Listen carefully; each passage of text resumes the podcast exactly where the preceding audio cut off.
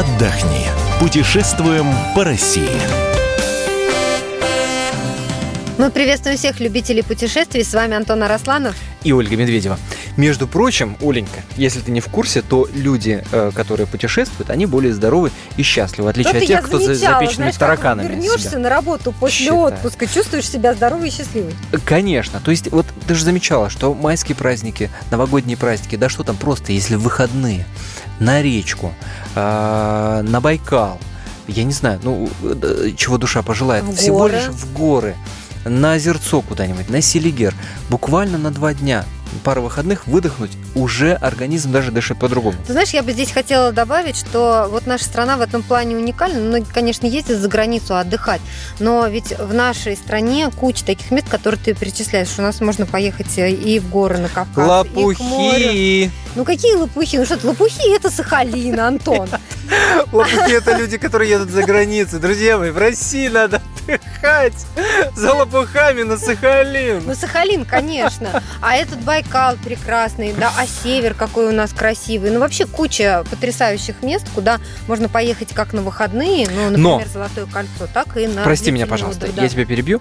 Э, И, и почему я здесь вставляю очень важное э, но? Потому что э, вот говорить это все здорово, да, это все, все прекрасно, но есть одна очень большая проблема. Давай. Проблема это, это дезориентирование людей, которые хотят отдыхать в России. То есть, да, допустим, я хочу отдыхать в России. Я хочу отдыхать в России.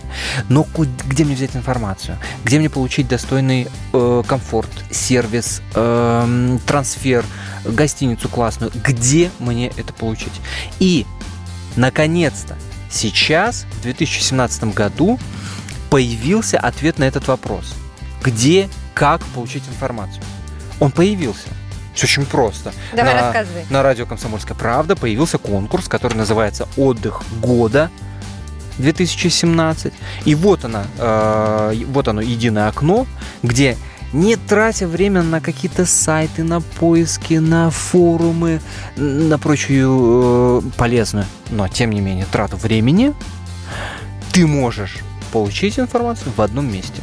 И мне кажется, это очень удобно для наших слушателей, для тех наших постоянных слушателей, которые любят нашу программу «Отдохни». Вы знаете, сейчас э, действительно вы можете воспользоваться тем, что а, разные санатории, дома отдыха, туроператоры, пансионаты а, будут рассказывать о том, как до них добраться, как там можно отдохнуть, сколько это будет стоить. И это вот такая сервисная полезная информация. Можно будет и рассчитать по деньгам, сориентироваться. конечно. И что именно предлагается на месте. Я напомню, что конкурс наш называется «Отдых года 2017», и в нем а, уже принимают, и те, кто еще не принимает участие, то могут принять а, любой санаторий, любая база отдыха, любой пансионат, отель, туроператор или турагентство. Конкурс проводится сейчас и по 25 июня включительно. А информация об участниках публикуется на сайте комсомолки.кп.ру. Страница конкурса так и называется «Отдых года». И там, на этой странице, наши слушатели голосуют за лучших, по их мнению, э, среди лучших. Пансионаты, санатории, дома отдыха, отели, турагентства и так далее, так далее, так далее. Заходите на сайт kp.ru, раздел «Отдых года», голосуйте и пользуйтесь этой информацией.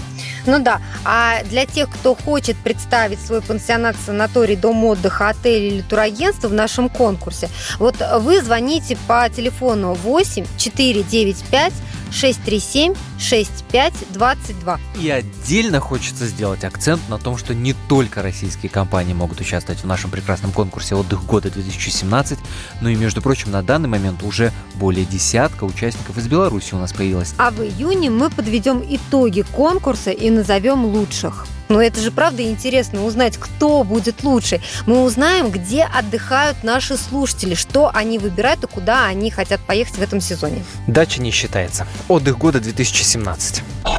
Ну а сегодня мы поговорим о речных круизах. Но когда же еще? На носу-то майские праздники. Ну и в мае, как ты знаешь, открывается уже навигация по Волге. Более того, многие планируют а, уже летние отпуска и покупают билеты. Но сначала слово Наталье Синчуковой. Почему? А потому что у них с мужем на двоих один теплоход. А муж не кто-нибудь, между прочим, а Виктор Рыбин. Группа Дюна, наверняка вы помните. Итак, Синчукова о круизах личных, собственных, на собственном теплоходе. У нас теплоход достаточно большой и ездит он далеко, и мы ездили до Ростова-на-Дону. Потрясающая поездка, потрясающие виды. Но дело в том, что мы ездили вроде как и с Акадией, то есть с работой с концертами. А так мы любим не очень далеко ездить, потому что ну, надо перейти же шлюзы, чтобы выйти в Волгу. На это тратится в основном там полдня, то есть целая ночь, на 12 часов ты проходишь. Вот хотя мы очень любим, мы любим Мышкин, Углич, ну понимаете, да, вроде недалеко, но вот эти, надо преодолеть эти шлюзы, но когда ты выходишь, конечно, ты видишь ширь Волги. Это нам очень нравится.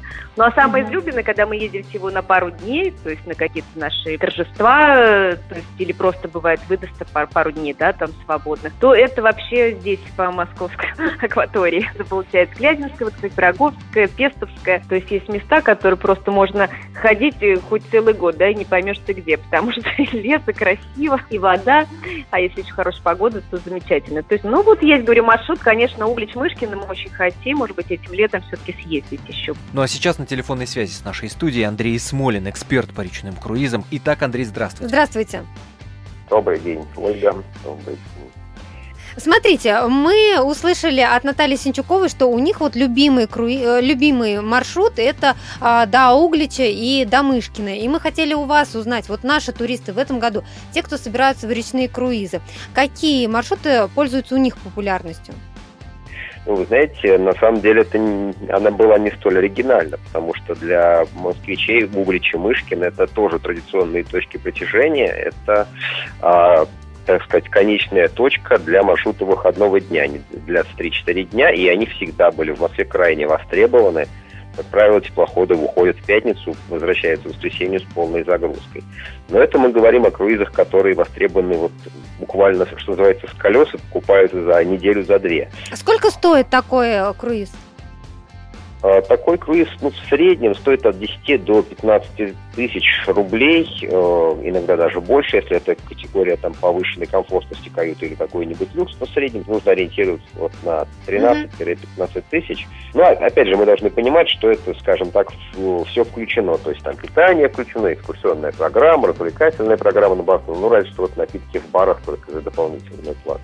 Ну, мы, мы так и можем заявлять громко, что Углич и Мышкин это вот прям лидеры нет, это не да. лидеры, это востребованные достаточно маршруты, но, опять же, повторюсь, они востребованы в течение самого сезона, и, опять же, э, их спрос на них зависит от многих факторов, в первую, очередь, э, в первую очередь от фактора погодного. Есть солнышко, люди едут, э, идет дождик, ну, как-то, в общем-то, Трехневка не столь интересна. Ну, многие это планируют заранее, далеко заранее.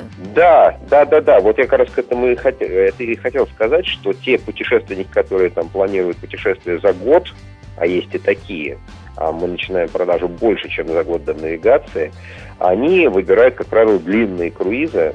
Это круизы от 15 до 20 дней.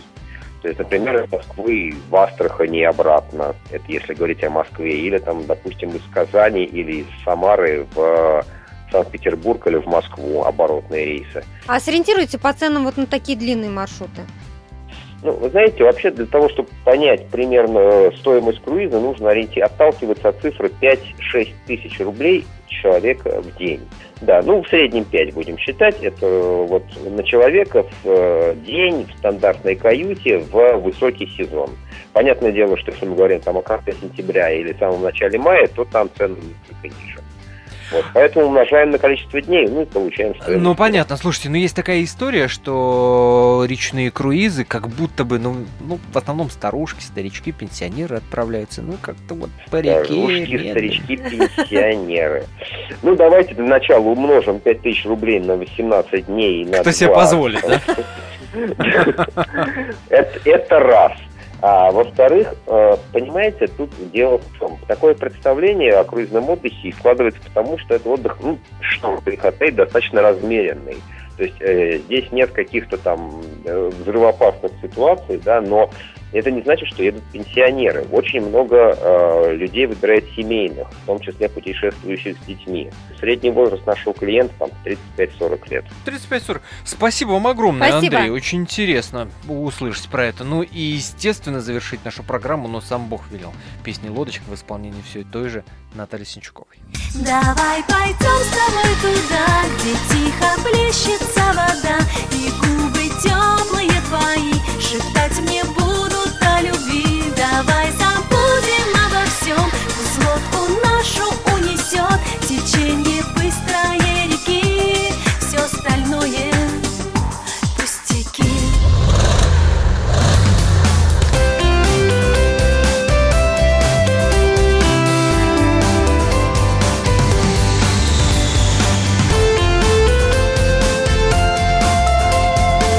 Отдохни.